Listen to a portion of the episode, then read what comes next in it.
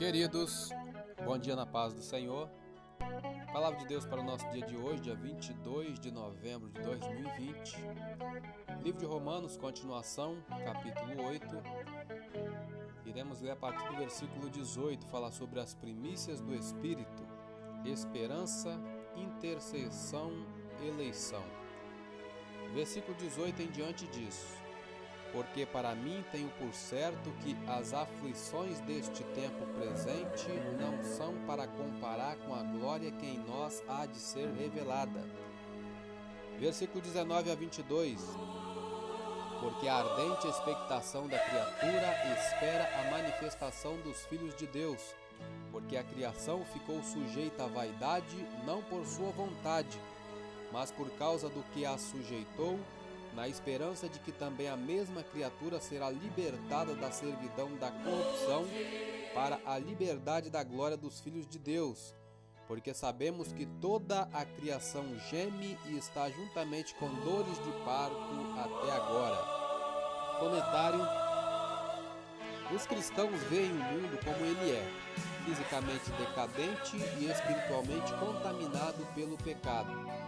Mas não precisam ser pessimistas, porque têm a esperança da glória futura. Eles aguardam o novo céu e a nova terra que Deus prometeu. Esperam pela nova ordem divina que libertará o mundo do pecado, das enfermidades e do mal.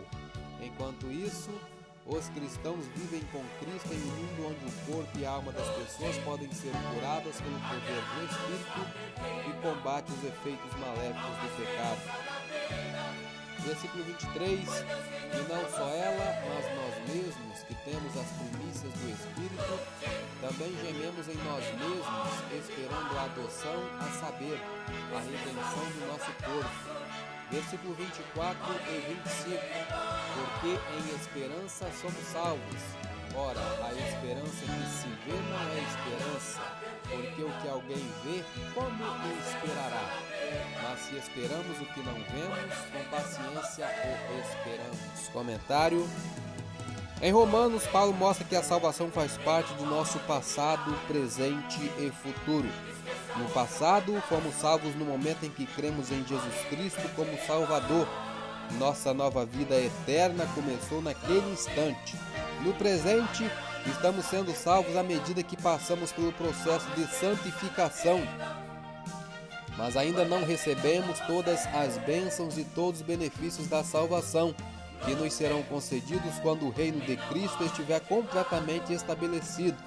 Então, a nossa salvação será manifesta no futuro. Embora possamos desfrutar de seus efeitos agora, aguardamos com esperança e confiança a total transformação do nosso corpo e da nossa personalidade que nos espera além dessa vida, quando seremos semelhantes a Cristo versículo 26 em diante.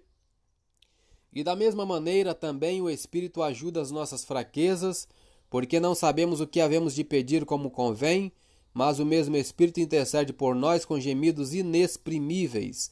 E aquele que examina os corações sabe qual é a intenção do Espírito, e é ele que, segundo Deus, intercede pelos santos. E sabemos que todas as coisas contribuem juntamente para o bem daqueles que amam a Deus, daqueles que são chamados por seu decreto, porque os que dantes conheceu também os predestinou para serem conformes à imagem de seu filho, a fim de que ele seja o primogênito entre muitos irmãos. E aos que predestinou, a esses também chamou, e aos que chamou, a esses também justificou, e aos que justificou, a esses também glorificou. A partir do versículo 31, Cântico de Vitória. Deus é por nós. Que diremos, pois, a estas coisas? Se Deus é por nós, quem será contra nós? Aquele que nem mesmo a seu próprio filho poupou, antes o entregou por todos nós, como nos não dará também com ele todas as coisas? Quem tentará acusação contra os escolhidos de Deus? É Deus quem os justifica. Quem os condenará?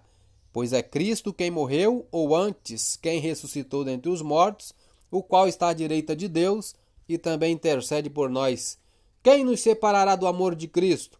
A tribulação, ou a angústia, ou a perseguição, ou a fome, ou a nudez, ou o perigo, ou a espada?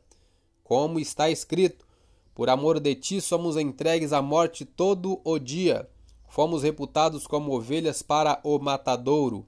Mas em todas estas coisas somos mais do que vencedores por aquele que nos amou.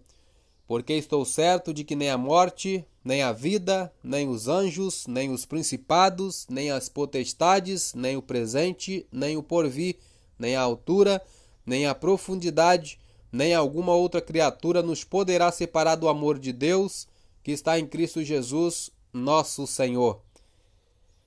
Comentário para terminar aqui, do versículo 35 a 39.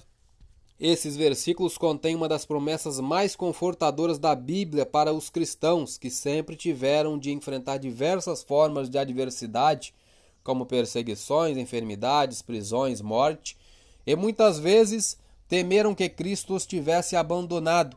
Paulo afirmou que é impossível ser separado de Cristo. A morte dele por nós é a prova de seu invencível amor. Nada pode separar-nos da presença de Deus. Ele nos falou sobre a grandeza de seu amor para que nos sintamos totalmente seguros. Não teremos qualquer temor se crermos nessa garantia tão maravilhosa. Eu sou Elias Rodrigues, essa foi mais uma leitura diária de hoje.